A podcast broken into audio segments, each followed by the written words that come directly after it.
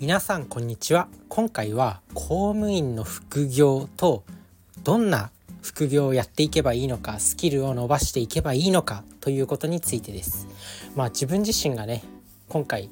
公務員の管理栄養士に合格しましてまあ4月からね、まあ、公務員として管理栄養士の公務員として働いていくわけなんですけど、まあ、公務員ってまあ一般的にこう副業というかまあ、別の仕事をするっていうことが禁止されているんですよね。だけど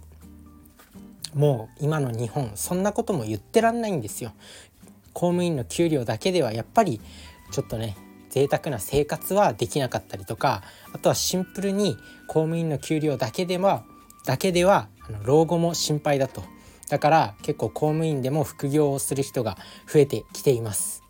でまあ厳密にちゃんと調べると公務員の副業もやっていいものとやってダメなものがあって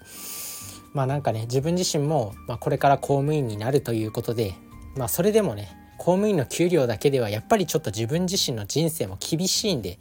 なのでまあこんなことも喋っちゃうのかってこんな自分のこと喋っちゃうのかって思われるかもしれないんですけどまあ正直言って多くの人は今聞いてないし自分の人生の物語としてここに残しておければそれはいろんな人の力になれるのかなって思うんでまあ残しておきたいと思います。まあそんなことを喋っちゃってもまあこのね公務員になるっていうことでまだ別にこのポッドキャストで収益を受け取ってるわけでもないし、まあ、もし収益を受け取れるようになってそんなねクビにされるような公務員で副業やってるからお前クビだって言われて、まあ、クビになる時にはもうすでになんか独立できるような収入を得てるのかなと思うんで特に心配はしてないんですけど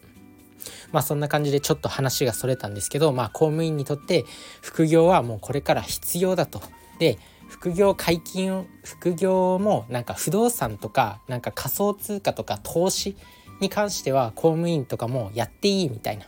あとはなんか単発の講演講演とかあとは本の執筆とかであったら全然やっていいと。で公務員でテレビに出てる人もいるんですよ。なんか一昔前川内優輝さんっていう、まあ、東京マラソンでね一役有名になったマラソンランナーの方がいるんですけどあの人も一時期ね公務員ランナーみたいな感じで有名になってたんですよね。まあそんな感じで、まあ、公務員も、まあ、副業を考えていかなきゃいけないよねということになってで今回ね自分自身があの Voicy っていうアプリでね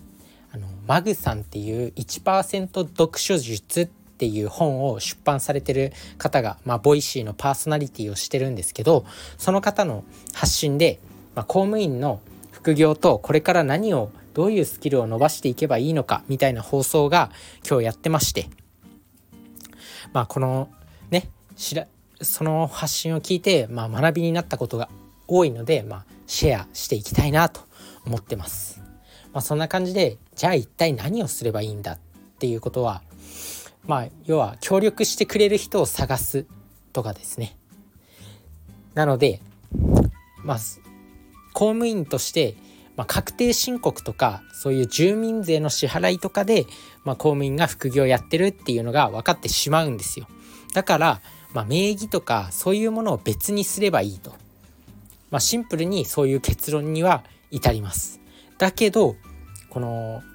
マグさんマグさん自身はその名義貸しとかは正直あんまりおすすめはしないよっていうことは言ってました。でこの名義貸しっていうのは例えばこう確定申告する時に、まあ、確定申告する人を自分じゃない誰かにするとかあとは名義も口座名義を、ま別の人にするとかそういう方法は取れるんですけど、まあ、その名義貸しをしちゃうと、まあ、その人がやってないんだみたいなそういうね副業とかやっていく上でそういう何て言うんだろう信頼性が落ちてしまうんですって。その人が本人がやってないんだみたいな感じになってこう信頼性が落ちていってしまうから名義貸しとかはあんまりおすすめはしないっていうことでした。なので名義は自分の名前でやっといてあとは協力してくれる人を探して確定申告とかそういう時にバレなきゃ大丈夫ということです。なので、まあ、そういったところを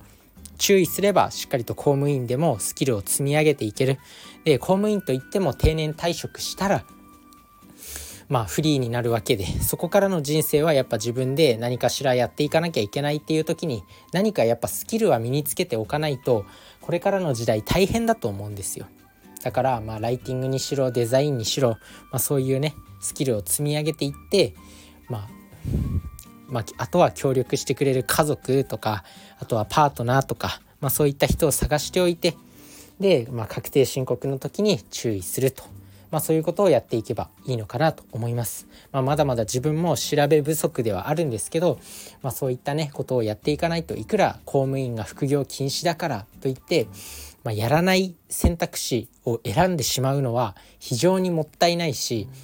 非常に危険な道だと思ってて、まあ、自分自身がもうあと5年も10年もすれば正直公務員も副業解禁されるのかななんては思うんですけど、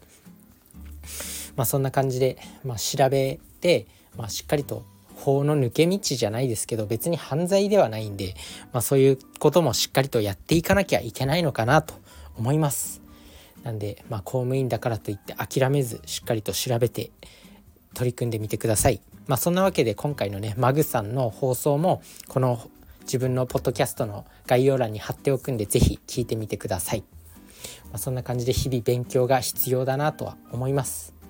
まあ、絶対世の中にはいるからね公務員やりながら会社も立ち上げてみたいな人は絶対いると思うんであとは会社をそうやって事業収入が増えてきて、まあ、副業、まあ、副業っていうか第二の本業みたいな感じで考えればいいんですけど